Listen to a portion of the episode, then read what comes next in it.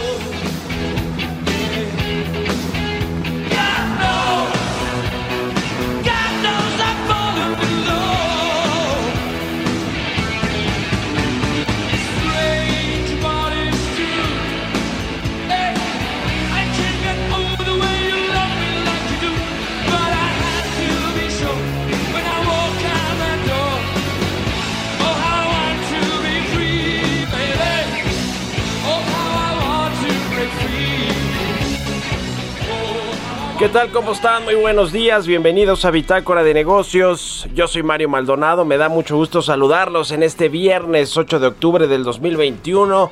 Son las 6 de la mañana con 4 minutos y estamos transmitiendo en vivo como todos los días aquí en la cabina del Heraldo Radio en Insurgente Sur en la Ciudad de México. Un saludo a quienes nos siguen a través de la 98.5 de FM aquí en la capital del país, en Monterrey por la 99.7, en Guadalajara, Jalisco por la 100.3 y en el resto del país también. Un saludo a quienes nos escuchan en otras ciudades y estados de la República Mexicana, en el sur de los Estados Unidos, o nos ven, o a quienes nos ven en el streaming que está en la página heraldodemexico.com.mx. Comenzamos este viernes con música como todos los días. Estamos escuchando, o estuvimos escuchando esta semana canciones de bandas que lograron llenar este mítico estadio de Wembley en Inglaterra. Y bueno, pues esta que escuchamos quizás sea el más emblemático de los más emblemáticos, Queen. Y esta canción se llama I Want to Break Free. Fue el 12 de julio de 1986 cuando Queen dio su segundo y último concierto en Wembley en esta gira Magic Tour.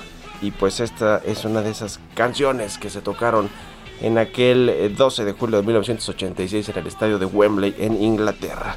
Vamos a entrarle a la información, vamos a hablar como todos los días tempranito aquí en Bitácora de Negocios con Roberto Aguilar, los temas financieros más relevantes.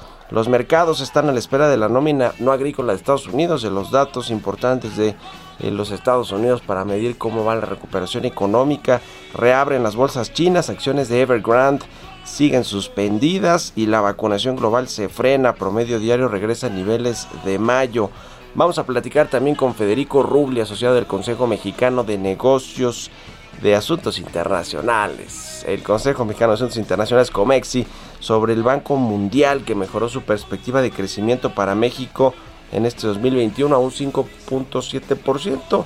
El gobierno lo ve más arriba del 6%, en 6.3%. Ya veremos cómo va a quedar, pero también cómo compara esa, ese rebote con otros países, tomando en cuenta también que México fue de los más afectados en su Producto Interno Bruto, en su economía en el 2020, porque el gobierno del presidente López Obrador pues decidió no, no echar a andar estímulos económicos para los eh, afectados por esta crisis. Vamos a hablar también con Lucía Cárdenas, directora de estudios económicos de Citibanamex, sobre qué esperar de la reforma fiscal y en materia de finanzas públicas para el próximo año.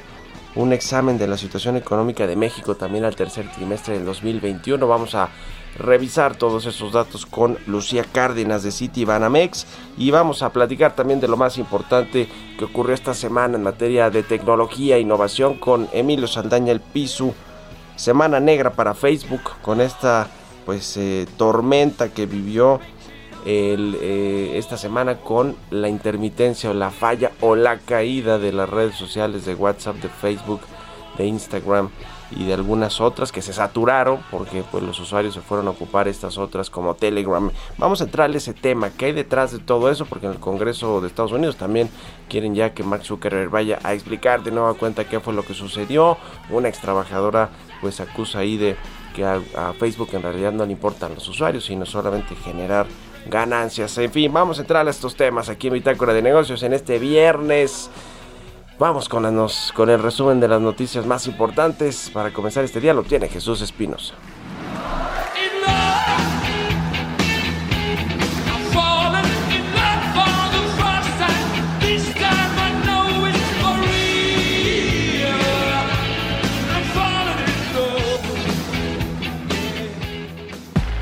El resumen.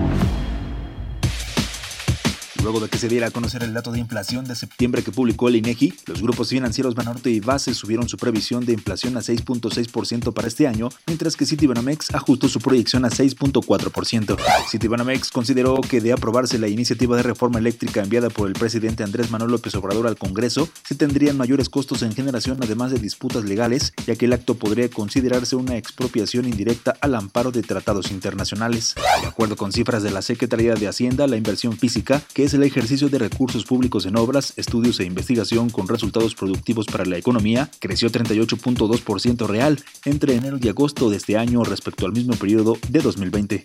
Directivos de la industria estimaron que el sector automotriz prevé que sea hasta 2024 cuando se alcance una recuperación definitiva en el desabasto de los semiconductores, observándose ciertas mejoras a partir del segundo trimestre del próximo año. Fausto Cuevas, director de la MIA, dijo que sería hasta 2024 cuando se regresaría a niveles de prepandemia, aunque todo dependerá de cómo evolucione el tema de semiconductores.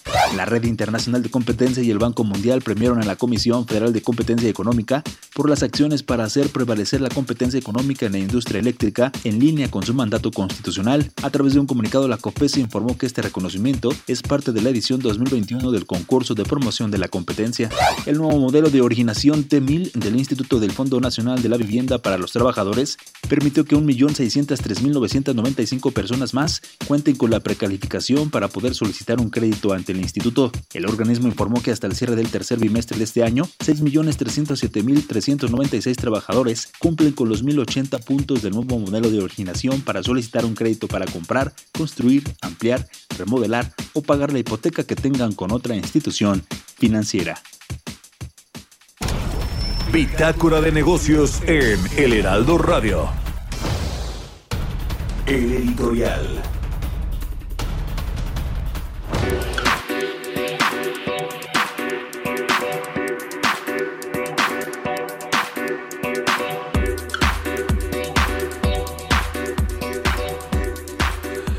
La reforma eléctrica del presidente López Obrador sigue sacando chispas en el Congreso y entre pues los integrantes de la iniciativa privada, las organizaciones civiles, eh, las organizaciones civiles como el IMCO, como México Evalúa, que tienen pues este ojo crítico sobre todo lo que tiene que ver con las políticas públicas enfocadas a los temas económicos. Eh, la reforma eléctrica pues es transversal prácticamente a todo lo que sucede con la economía mexicana, con la inversión privada. Eh, la mayoría de las empresas requieren eh, luz eléctrica para generar productos, para funcionar, las grandes cadenas de autoservicio, las departamentales, las cadenas industriales, los bancos, las tecnológicas, todo mundo requiere como uno de sus insumos principales la energía eléctrica y por eso ha generado pues tanta polémica, tanto revuelo, tantos dimes y diretes esta propuesta del presidente que busca que la CFE sea el controlador total monopólico de la energía eléctrica. A ver, hay varias cosas detrás que ciertamente pues los empresarios siempre van a decir que esto no le beneficia a los mexicanos y que los precios, las tarifas, los costos, el servicio, la competencia, que tienen, tienen mucha razón en, muchas cosas. Lo cierto es que eh, pues este nuevo texcocaso, digo yo, porque eh, que el presidente López Obrador quiere dar a los empresarios y a los grupos de poder, pues es parecido a lo que sucedió con el, el golpe de autoridad que dio Andrés Manuel López Obrador cuando eh, fue eh, iba a llegar a la presidencia de la República durante la transición a la presidencia. en la que, bueno, pues canceló, canceló este aeropuerto de Texcoco con todos los intereses de grandes grupos privados, de los magnates mexicanos, de empresas extranjeras y de los políticos y funcionarios metidos totalmente con este negocio del nuevo aeropuerto. Bueno, algo más o menos así yo creo que va a, a, suceder o que busca el presidente dar este golpe en la mesa, esta nueva sacudida a los multimillonarios mexicanos con la reforma eléctrica que le decía, la, verdad, así que la neta, neta, sí benefició mucho a las empresas privadas, a todas, a las grandototas, a todas las del Consejo Mexicano de Negocios, a Carlos Slim, a Ricardo Salinas Pliego, a Germán Larrea, Alberto Valleres, a Claudia X González, a la familia del eh, heredera de Eugenio Garza Lagüera, de FEMSA, a todos los del grupo de los 10 de Monterrey, a los bancos, a las cadenas comerciales, a todos, a todos estos contratos de autoabastecimiento y estos contratos de eh, eh, eh,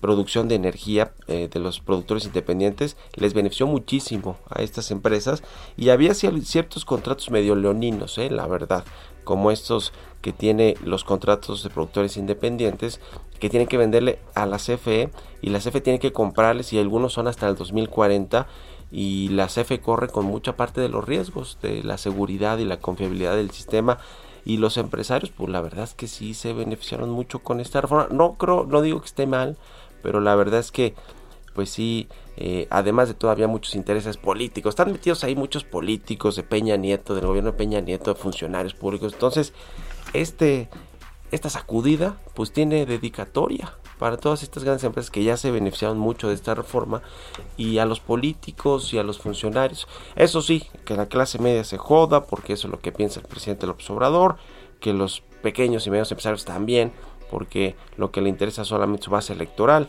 son los beneficiarios de los programas sociales, pero la verdad es que si le echo un ojo a esta reforma y a lo que sucedió, pues la verdad que sí, sí había contratos demasiado ventajosos para estos multimillonarios mexicanos, que por eso pues cada vez son más ricos, esa es la verdad. Ahora sí que cambié un poquito mi forma de pensar una vez que le echo ojo más claro a la reforma.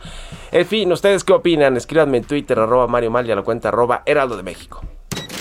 Economía y mercados.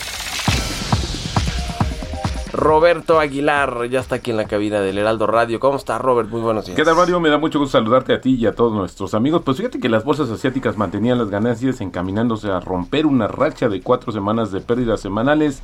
El día en que los mercados chinos pues regresan después de un largo periodo de asueto, justamente con sesgo positivo, alentados por una encuesta que mostró la mejora de la actividad del sector servicios que volvió a subir en septiembre. Ahora los inversionistas a la espera de conocer los datos de las nóminas no agrícolas estadounidenses correspondientes a septiembre, esto va a ser a las siete y media de la mañana, se espera que unas cifras cercanas al consenso, que son más de eh, medio millón de nuevos puestos, lleve a la Reserva Federal a indicar en su reunión de noviembre cuándo comenzará a reducir su programa masivo de compra de activos y con ello el quiebre, el giro ya de su política monetaria. Y los bonos y las acciones emitidos por las empresas inmobiliarias chinas caían mientras los mercados nacionales regresaban de una semana de vacaciones con pocas pistas sobre la forma en que los reguladores se proponen contener el contagio de los problemas de deuda del grupo chino Evergrande cuyas acciones permanecen suspendidas, como te decía, desde el lunes. La empresa incumplió el mes pasado el pago de los cupones de dos tramos de bonos en dólares y se enfrentó a otros tres a principios de la semana que viene por un total de casi 150 millones de dólares. Y bueno, pues esto ya también contagiando, salpicando a otras empresas del sector. Y bueno, el Senado de Estados Unidos aprobó una ley para elevar temporalmente el límite de deuda del gobierno federal que asciende a 28.4 billones de dólares y evitar así el riesgo de un impago histórico a finales de este mes, pero aplazó para inicios de diciembre la decisión sobre una medida mucho más duradera y profunda. Aunque el número de contagios se acerca a 237 millones ya, Mario, y los decesos superan 5 millones, la vacunación mundial pues siguió bajando para llegar a 28.4 millones de dosis al día, un promedio que es similar al de mayo. Las dosis aplicadas suman 6.440 millones y 42% de la población del mundo completó ya su inoculación. Y bueno, los precios del petróleo seguían siendo muy volátiles, subiendo ante los indicios de que algunos sectores han comenzado a cambiar su combustible del costoso gas al petróleo, así como ante las dudas de que el gobierno de Estados Unidos quiera liberar por ahora petróleo de sus reservas estratégicas. Esta es una discusión que también ya comenzó a tomar fuerza. Y bueno, también mientras que los enviados climáticos de Estados Unidos y la Unión Europea instaron a China a elevar sus objetivos climáticos, lo que aumenta la presión sobre el mayor emisor del mundo antes de la conferencia COP26 en Glasgow, las autoridades de la, del país asiático ordenaron a más de 70 minas de la provincia de Mongolia eh, aumentar su producción de carbón en casi 100 millones de toneladas en el momento en que el país se enfrenta a su peor crisis energética y de escasez de carbón en los últimos años. Y bueno, también te comento que Elon Musk, director ejecutivo de Tesla, Tesla dijo que el fabricante de automóviles eléctricos planea trasladar su sede en Estados Unidos desde Palo Alto, California, a Austin, en Texas, donde está construyendo enorme, un enorme complejo de fabricación de automóviles y baterías. Y bueno, pues esto no es casualidad, porque Tesla se une a otras empresas como Oracle, HP y Toyota, que bueno, se están yendo a, están saliendo de California y se van a Texas porque tienen impuestos menores y también los costos de la vida pues son relativamente inferiores cuando se comparan con California. Y bueno, pues e, efectivamente, pues aunque Silicon Valley también es un hervidero para el desarrollo de nuevas ideas y empresas, Texas es conocida por su mano de obra más barata y una regulación menos estricta. Y el tipo de cambio, nervioso también antes de la, entrega de este reporte de las nóminas no agrícolas en Estados Unidos, cotiza en 20.60. Con eso ya tenemos una depreciación anual de 3.7%, pero había que recordar o, o comentar que hace apenas una hora tocó el 20.71, así es que sigue, sigue volátil el tipo de cambio y la... Eh, La frase, frase. del día de hoy. Se ha perdido más dinero intentando prever las correcciones y protegiéndose frente a ellas que sufriéndolas realmente. Esto lo dijo Peter Lynch y sí, pues tiene mucha razón, ¿no? Se adelantan mucho, se anticipan, pero a veces sale más costoso que esperar, pero bueno, también el que no se mueve pierde, eso es la verdad. Pues ahí está mi querido Robert. ¿Tú cómo ves la reforma eléctrica? ¿Va a pasar o no en el Congreso? Bueno, fíjate Y- que me quedé con los comentarios que hizo justamente Monreal, eh, diciendo que Morena podría ajustar, y bueno, al final del día de eso se trata, dice él, de la discusión parlamentaria para sacar la mejor propuesta. Creo que sí va a haber cambios, eh, inevitablemente, pero tendrían que ser también como muy consensuados para evitar un efecto pues negativo en la economía. Y si no pasa, ¿te imaginas cómo se va a poner el presidente López Obrador en lo que resta de su sexenio? No, bueno, se va a poner bastante. Va a sacar una, ¿tendrá otra carta, otro as bajo la manga? Esa es la pregunta. Pues ¿no? sí. Pues viene después de esta la electoral. Gracias, Robert. Al contrario, muy buenos días, Mario. Roberto Aguilar, síganlo en Twitter, Roberto AH, y al ratito en el canal 10 en las noticias de la mañana a partir de las 7. 6 con 20 minutos, vamos a otra cosa. Mario Maldonado en Bitácora de Negocios. Vamos a platicar ahora con el doctor Federico Rubli, asociado del Consejo Mexicano de Asuntos Internacionales. ¿Cómo estás, Federico? Muy buenos días. ¿Qué tal? Muy buen día. Gusto saludarlos a todos. Igualmente, pues el Banco Mundial mejoró la expectativa de crecimiento de México para este año, para el 2021 a 5.7%, aunque está incluso abajito de lo que plantea el propio gobierno mexicano. ¿Cómo compara esto con otros países el rebote de la economía, Federico? Sí, mira, yo creo que inclusive con esta revisión el Banco Mundial sí se quedó corto, porque digamos aquí en México el consenso que traemos la mayoría de los analistas desde hace ya varios meses es que la economía este año va a rebotar alrededor del 6, 6.1 hasta el 6.2%. Ahora, lo que hay que tener en mente, y esto está sucediendo también en todo el mundo, es que eh, pues es una consecuencia lógica después de esa severa recesión eh, que hubo a nivel mundial, pero que en México en particular pues, fue muy, muy profunda, ¿no? Fue de menos 8.5% la caída del PIB el año pasado.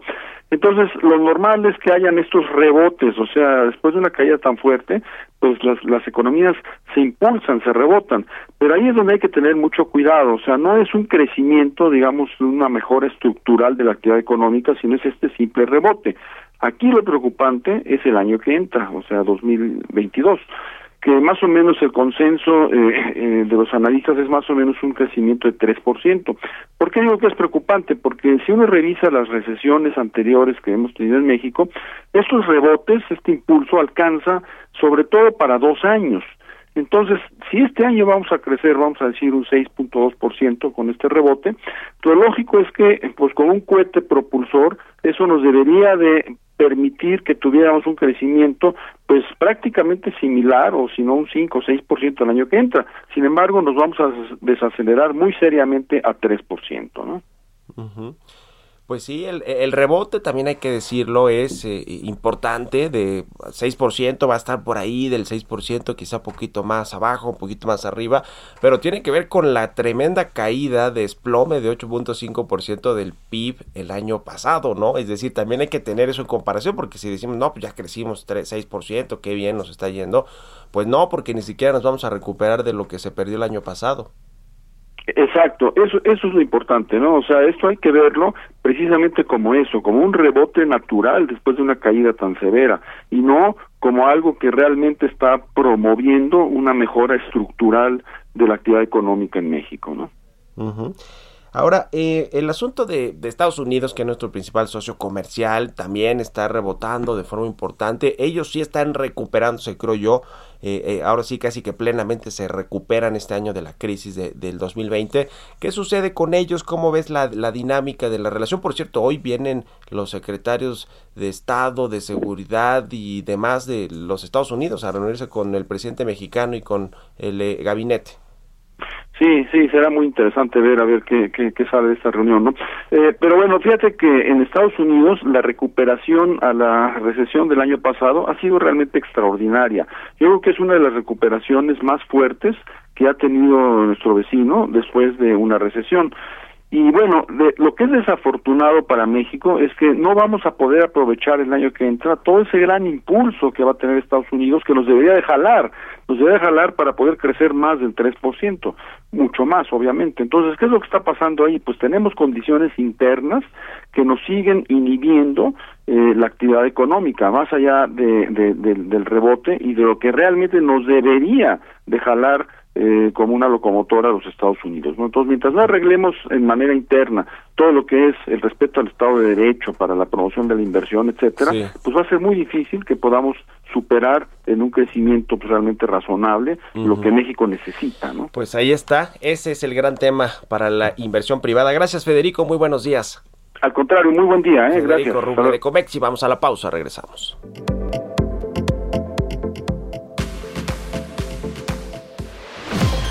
Continuamos en un momento con la información más relevante del mundo financiero en Bitácora de Negocios con Mario Maldonado. Regresamos. Estamos de vuelta en Bitácora de Negocios con Mario Maldonado.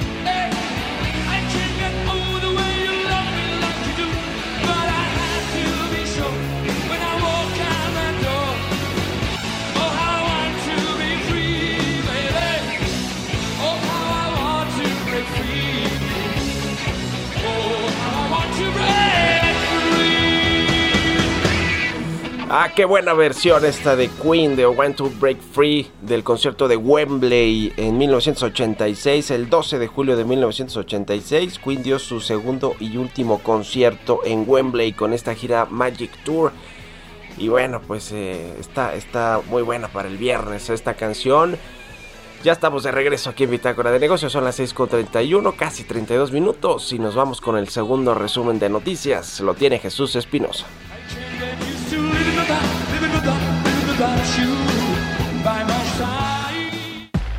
El resumen.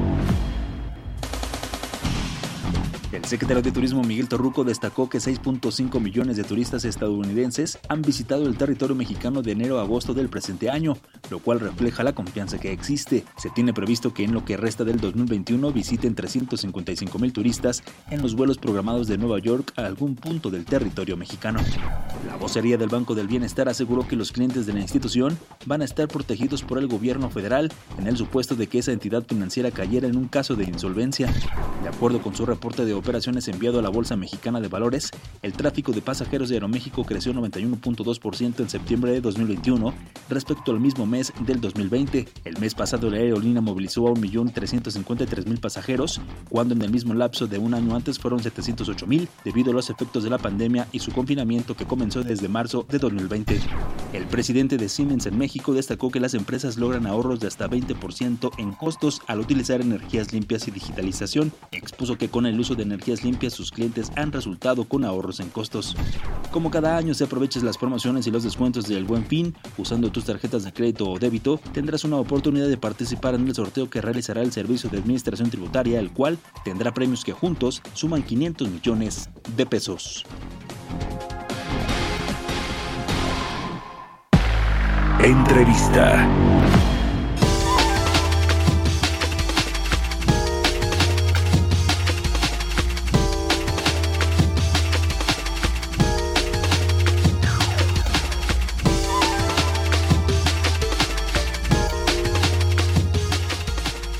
Bueno, vamos a platicar con Lucía Cárdenas, ella es directora de estudios económicos de Citibanamex, a quien me da mucho gusto saludar. ¿Cómo estás, Lucía? Muy buenos días. Hola Mario, muy buenos días. Un saludo a todo tu auditorio. Pues eh, varios temas que platicar contigo, si nos permites. Uno, el, eh, ¿cómo está México? ¿Cómo llega la economía mexicana este último cuarto del año?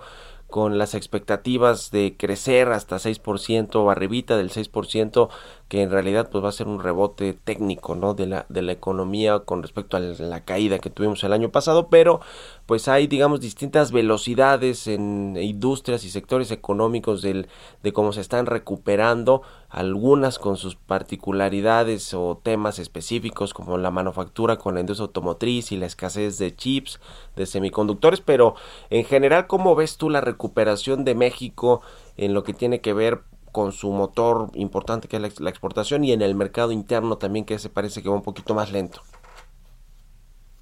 Eh, claro que sí, Mario. Pues como tú comentas, hemos visto que ha avanzado principalmente las expectativas que se tenían sobre la recuperación de la economía mexicana. Hemos visto, por ejemplo, en nuestra encuesta Citibanamex que los rangos este, de los analistas pues apuntan a un crecimiento desde el 5.5% hasta el 6.5%. Nosotros puntualmente estamos estimando una recuperación en 2021 de 5.9%. Y bueno, esto es principalmente eh, por el sector externo. Hemos visto un repunte en las manufacturas, sobre todo en todo lo que tiene que ver con el sector exportador, principalmente impulsado por la demanda en Estados Unidos, que si bien ha tenido una recuperación muy importante en, lo, en, los últimos trimestres, pues también el ritmo de vacunación ha contribuido a que el mercado local en dicho país pues se recupere a una velocidad mucho más rápida y eso sin duda ha favorecido al sector exportador mexicano. Sin embargo, localmente, y esto es muy interesante eh, señalar, pues en México la campaña de vacunación sobre todo ha sido todavía más lenta, por lo que todavía no hemos visto una apertura eh, mucho más este, eh, completa de ciertos sectores, sobre todo del sector servicios, por lo que todavía nosotros estamos estimando que para este cierre del año el consumo y la inversión van a permanecer todavía este, bastante débiles. Esto por un lado, eh, hablando un poco de la demanda interna, el, el, mercado local todavía estamos viendo desaceleración en estos indicadores y al mismo tiempo también los indicadores oportunos que ya tenemos para el tercer trimestre apuntan a un menor crecimiento de la actividad en conjunto. Vimos también datos la semana pasada del sector este, exportador que también ha disminuido un poco la recuperación y bueno, esto sin duda eh, sumado a los riesgos que se están este, aumentando, sobre todo en Estados Unidos, hemos visto ahorita mucha volatilidad en los mercados por todo el tema de, de, la desaceleración que se podría ver, el techo de deuda en Estados Unidos y al mismo tiempo, eh, bueno, los conflictos que vemos en China eh, con toda la incertidumbre que esto genera para los mercados y sobre todo para los inversionistas. Y bueno, en México no somos la excepción, y esto también nosotros tenemos ahorita temas que están sin duda alentando un poco la inversión, el, todo el tema de la reforma energética pues no añade al entorno ya de por sí complejo de confianza que estamos viendo para los próximos meses.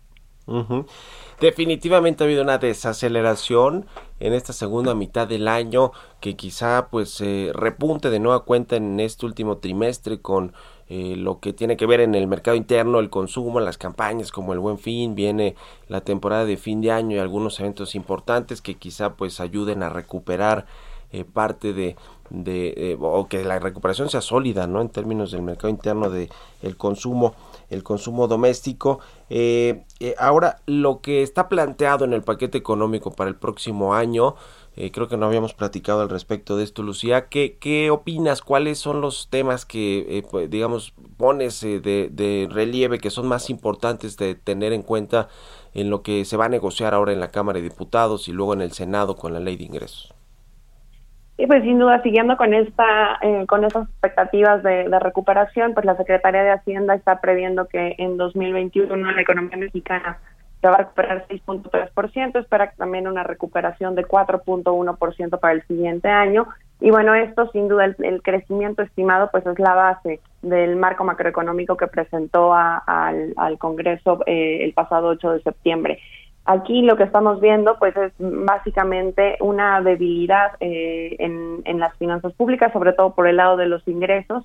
Eh, vemos que es la primera vez, por ejemplo, que la Secretaría de Hacienda reconoce ya que hacia adelante eh, la composición de gasto y al mismo tiempo la recaudación de impuestos y los ingresos en general pues es, se encuentran un poco debil, debilitados y presenta un déficit al Congreso eh, por primera vez para 2021 y 2022. Esto, bueno, sin duda eh, creemos que hacia adelante, eh, y nosotros lo hemos catalogado como una olla de presión, va a seguir generando este, pues un, un, fuerte, un fuerte tema de, sobre todo la debilidad de los ingresos sobre las finanzas públicas. Vemos por el lado de, de la recaudación que si bien las medidas que que han implementado en los últimos años, sobre todo por parte del SAT, han ayudado o han contribuido a que la recaudación de impuestos aumente eh, ligeramente, sobre todo en lo que tiene que ver con grandes contribuyentes, pues no han sido suficientes para mitigar las presiones de gasto que estamos observando y que se siguen acumulando, sobre todo en el gasto no programable. Vemos incrementos muy fuertes en los programas sociales, en el tema de pensiones. Solo en 2021 se requirieron 135 mil millones de pesos adicionales para las pensiones de adultos mayores y bueno, sobre todo en temas energéticos vemos que las transferencias que se están haciendo a Pemex, eh, también eh, todos los apoyos que se tienen a, la, a CFE, pues han contribuido a incrementar las presiones que se han eh, observado a raíz también pues de las prioridades que se tienen en esta administración, que son pues proyectos de infraestructura claves para, para la administración. Ahí un tema interesante que vemos un poco eh, pues un poco el signo del de nuevo secretario de Ramírez de la O, pues es, se está previendo un aumento en la inversión física, es un crecimiento de 17.7% anual, sin embargo, focalizado a estos programas insignia que, que ya manejan en la administración y que, bueno, nosotros hemos señalado que eh, no creemos que puedan tener una viabilidad financiera o puedan repercutir o derivar en un mayor desarrollo para el país. Pues ahí está el tema del paquete económico que pues ya hay eh, voces que dicen que no quieren los recursos para los programas, los proyectos de infraestructura como la refinería, el aeropuerto de Dos Bocas, el tren Maya, eh, el aeropuerto de Santa Lucía, la refinería de Dos Bocas, el tren Maya, que, que probablemente pues buscarán ahí los partidos de oposición que tengan menos recursos. Este, este tema, ¿cómo lo ves? Porque a ver si se ponen, eh, son proyectos que ya en teoría pues eh, están llegando a su última fase de inversión y en algunos casos pues es intensiva todavía la inversión que requieren estos proyectos. El caso, por ejemplo, del tren Maya, del aeropuerto de, de Santa Lucía eh, y de la refinería también, que son los que tienen más, más eh, inversión. Eh, eh, ¿Crees que deberían reetiquetarse parte de estos recursos que se están eh, pues buscando lle llevar a, a, estos proyectos de infraestructura para otras otras otras cosas? El gasto, por ejemplo, de inversión pública va a aumentar, Lucía, pero pero pues si tomamos en cuenta las caídas que han tenido, pues tampoco es tan representativo. ¿Cómo ves todo este asunto de la inversión y de destinar parte del presupuesto a estos proyectos de infraestructura? Eh, pues sí, sin duda, con, eh, digamos, recursos este, limitados que son con los que cuenta ahorita el gobierno federal, eh, sin duda hubiera sido eh, prioritario y sobre todo durante la pandemia en 2020 cuando estábamos en- ante la caída en la actividad y sobre todo ante el deterioro que observábamos en el mercado laboral y en ciertos sectores, pues hubiera sido eh, prioritario, como hicieron en la mayoría de los países este, o en el resto de las economías, que fue implementar programas eh, contracíclicos de apoyo a estos sectores que eran los más afectados por la pandemia. Eh, nosotros en el caso de México no observamos esto. Los apoyos fiscales llegaron a apenas eh, 0.7% del PIB, cuando por ejemplo Estados Unidos tuvo un paquete fiscal de casi 29% del PIB.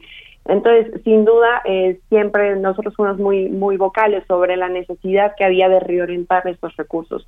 Eh, la decisión del gobierno fue pues continuar con los proyectos eh, que ellos ya eh, mantenían y sobre todo mantener un nivel de endeudamiento acotado y bueno también lo que se ha observado respecto a, a sobre todo en la refinería de Dos Bocas y el aeropuerto de Santa Lucía pues es que año con año ellos estos proyectos han requerido más recursos de los que inicialmente se tenían presupuestados y al mismo tiempo la fecha de, de su inauguración o la fecha de su terminación se ha, eh, se ha prolongado para eh, años eh, más adelante. Entonces nosotros creemos que este va a ser el caso de aquí a 2024. Eh, no creemos que esté listo el, eh, en la refinería, por ejemplo, en 2023 como era el compromiso, o el aeropuerto también creemos que todavía este va, va a tardar un poco más de lo que se tiene anticipado y bueno sin duda la viabilidad todavía es, habría que ver este cuál es de estos proyectos y al mismo tiempo la necesidad de recursos se va a estar incrementado sumando a las otras presiones que ya, ya comentábamos, que es el tema de, de pensiones. Y bueno, en el caso en el que, por ejemplo, en el evento de que se aprobara la reforma energética, que nosotros creemos que va a ser muy complicado que se apruebe por el impacto económico que esto tendría, pues sin duda esto sería otra de las presiones eh, que habría, pues el gobierno tendría que incurrir en mayores subsidios para la electricidad y al mismo tiempo este pues eh, para subsanar las ineficiencias que derivarían de la operación o del regreso al monopolio. Pues ahí está el tema. Muchas gracias, Lucía Cárdenas, directora de Estudios Económicos de Citibanamex, por haber tomado la entrevista y muy buenos días. Muchas gracias, Mario. Muy buenos días. Un fin de buen fin de semana a todos. Igualmente para ti, son las 6 con 44 minutos. Vamos con las historias empresariales. Historias empresariales.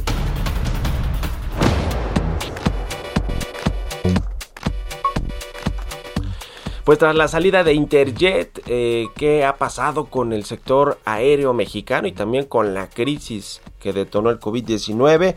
Pues septiembre significó un buen mes para Volaris, que superó ya los niveles prepandemia, se convirtió en la aerolínea pues doméstica nacional más importante por arriba de Aeroméxico que tiene sus propios problemas financieros y su concurso mercantil en los Estados Unidos, su Chapter 11 que no le está yendo muy bien, pues tiene costos más altos que los que tiene Volaris. Vamos a escuchar esta pieza sobre el mercado aéreo, cómo está el negocio, la competencia con las aerolíneas en México. Este reporte lo tiene Giovanna Torres. Los problemas para dos aerolíneas se mantienen y aunque han librado hasta el momento su paso por turbulencias, una ha salido mejor de esa zona, mientras que la otra sigue luchando por salir. Volaris en el pasado mes de septiembre registró un mes más volando sobre niveles prepandemia. Durante ese periodo transportó 2.062.000 pasajeros en vuelos internacionales y nacionales, lo que significó un aumento del 18% respecto a los niveles previos a la pandemia. En vuelos nacionales, la compañía aumentó 21% en comparación con septiembre del 2019, mientras que en vuelos internacionales 18.9%. En el caso de la otra aerolínea, el tráfico de pasajeros de Aeroméxico creció 91.2% en septiembre del 2021 respecto al mismo mes del 2020, de acuerdo a un reporte de operaciones enviado a la Bolsa Mexicana de Valores. El mes pasado, la aerolínea a 1.353.000 pasajeros, cuando en el mismo lapso de un año antes fueron 708.000, debido a las afectaciones de la pandemia y su confinamiento que comenzó desde marzo del 2020. También el mes pasado, Aeroméxico hizo público que a partir de diciembre de este año operará una nueva ruta a Tegucigalpa, saliendo de Ciudad de México con tres vuelos directos semanales. Para Bitácora de Negocios, Giovanna Torres. Tecnología.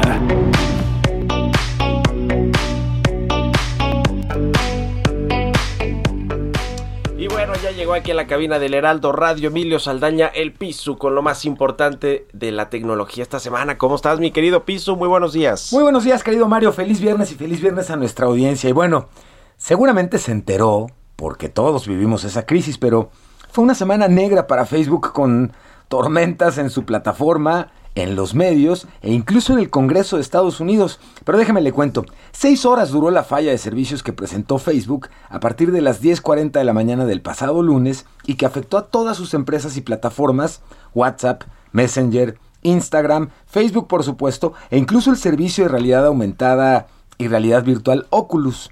Una falla en la configuración de los sistemas que permiten el enrutamiento de Internet, es decir, que una computadora cuando escribimos facebook.com encuentre la ruta dentro de Internet para llegar a dicho servicio, provocó una falla que impidió a los usuarios conectarnos a cualquiera de las plataformas de las que Facebook es dueño. Algo que es relevante es que hoy la certeza de este tipo de falla a nivel mundial deja incomunicados a cientos de millones de personas, si no es que miles de millones de personas, y esto no es poca cosa considerando que incluso el impacto que este tipo de interrupciones hoy presenta ya pega o llega incluso a lo laboral y a lo económico. Un estudio de la organización NetBlocks estima que la caída simultánea de Facebook, WhatsApp e Instagram en todo el mundo durante solo una hora significó una pérdida de 161 millones 422 mil dólares. Esto en pesos mexicanos es equivalente a cerca de 3.317 millones de pesos por hora. En una disculpa publicada en su Facebook, en su blog, eh, Facebook hizo énfasis en que no tienen evidencia de que datos de usuarios se hayan visto comprometidos como resultado de este tiempo de inactividad. Esto es importante. Por su parte, Mark Zuckerberg publicó también una disculpa por la falla presentada y bueno, de paso, aprovechó y publicó una defensa a Facebook y sus empresas, hoy envueltas, le decía, en una polémica provocada por las revelaciones de Frances Hogan, una ingeniera que trabajaba en Facebook como gerente de contenidos en el Departamento de Integridad Cívica de la empresa y decidió filtrar documentos confidenciales con conclusiones no muy positivas sobre el efecto de la red social Instagram en adolescentes. Esto es como un llamado para que la empresa resuelva en comunidad algunos problemas éticos y de esta manera evitar un caso más grave. Pocas horas después de conocerse su identidad y de que el apagón online de todos los productos de Facebook se solucionara, Hogan testificó ante el Subcomité de Protección al Consumidor del Senado de Estados Unidos sobre los documentos que filtró. En su testimonio, ha dicho, entre otras cosas, a los senadores que Facebook está desperdiciando su potencial para sacar lo mejor de la gente, para centrarse y priorizar sus beneficios sobre el bien común. Y si usted tuvo una semana difícil, considere que Mark Zuckerberg recibe este viernes procesando una caída el lunes de casi 5% en el valor de sus acciones y los expertos de negocios calculan que él perdió casi 6 mil millones de dólares resultado de la falla en sus plataformas. Así que Feliz viernes. Y a partir de hoy, en otras noticias, el esperado iPhone 13 se encuentra disponible en México. Después de conocer sus características, yo lo invito a que hagamos la siguiente reflexión. ¿Estamos conscientes del poder de cómputo que tenemos en las manos? Olvídese de la estadística frecuentemente citada de que el teléfono inteligente de hoy es más poderoso que la computadora central que la NASA utilizó para enviar astronautas de la Luna. Sí lo es, pero además lo es por cientos de veces. Los teléfonos inteligentes de hoy son casi mil veces más rápidos que la supercomputadora Cray 2 de mediados de los 80, varios múltiplos más rápidos que la computadora a bordo del Perseverance rover de la NASA que actualmente explora Marte, y quizá lo más significativo, más rápido que las computadoras portátiles que la mayoría de nosotros utilizamos el día de hoy. Entre las actualizaciones más importantes del nuevo iPhone destaca la duración de la batería y el sistema de cámaras. Y mire, cualquiera diría que llevamos toda la vida con ellos, pero lo cierto es que apenas los tenemos en nuestras manos, los teléfonos inteligentes, de manera generalizada desde hace poco más de 10 años. Cualquiera diría que llevamos casi toda la vida con ellos, pero la realidad es que además nos parezca mejor o peor, los teléfonos inteligentes han cambiado por completo nuestra vida y la forma en la que accedemos al conocimiento y a la comunicación y lo han hecho además para siempre. Hoy son el principal punto de conexión a Internet y son en gran parte la razón de hacer de Internet algo común y de uso cotidiano. Hoy la idea de hacer una llamada telefónica ha dado espacio a enviar un icono, un mensaje de audio, un mensaje de texto o incluso hacer una videollamada. Realizar cualquier operación bancaria, mapas, fotos, grabadora, regla, brújula, GPS, reproductor de música, de películas, linterna, libro electrónico. Uf. Las funciones son muchas y muy útiles. El teléfono inteligente ha modificado dramáticamente la idea de que un producto que tiene como primer objetivo la comunicación y la ha transformado a una de un acceso permanentemente abierto para acceder a cualquier información del mundo. Pero la verdad es que sí es impresionante este, esta nueva versión, Mario, el iPhone 13, siguiendo la iteración, considerando que fuera el iPhone el primer teléfono inteligente en la historia, pues la evolución que ha tenido y en realidad sí, la potencia que tienen los teléfonos que acaban de anunciar y que están a partir de hoy disponibles en México, sí es impresionante. Ha llamado, Mario comentaba incluso particularmente la característica ca- de, de las cámaras, la potencia de las cámaras, pero una función cinemática prácticamente hace las funciones del equivalente a lo que vemos en cine en términos de la calidad de enfoque. Ya saben, que se vea borrosito alrededor del sujeto que está uno filmando, pero aquí en este caso incluso si hay dos sujetos a cuadro, la, el enfoque se va ajustando de acuerdo a quienes están conversando y teniendo movimiento, así que es realmente impresionante. De ahí mi reflexión justo de, bueno, de repente no somos muy conscientes del poder de cómputo que tenemos en las manos. ¿eh? Sí, no, muy interesante esta reflexión que haces, Piso, a propósito del lanzamiento de este nuevo iPhone que ya está disponible en México, el iPhone 13, pero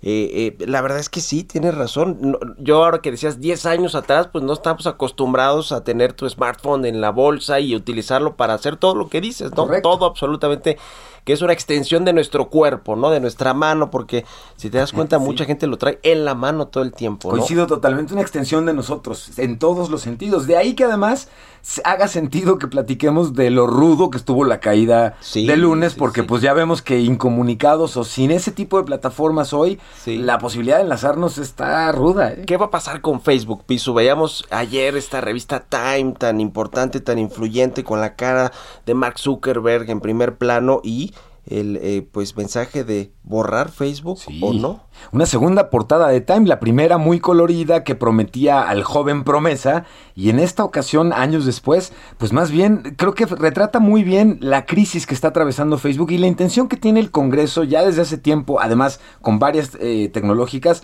de romper con los aparentes monopolios. De esto podemos platicar la semana que entra con más detalle, porque sí es un temazo, señor. Le entramos a ese tema. ¿Ya estás? Muchas gracias, Pisu. Muy feliz viernes. Igualmente para ti y gracias a todos ustedes por habernos acompañado este viernes y toda la semana aquí en Bitácora de Negocios. Quédense en el Heraldo Radio con Sergio Sarmiento y Lupita Juárez. Nosotros nos vamos a la televisión, al canal 10 de la televisión abierta, las noticias de la mañana con mucha más información y nos escuchamos y vemos aquí el próximo lunes en punto de las 6. Muy buenos días y muy buen fin de semana.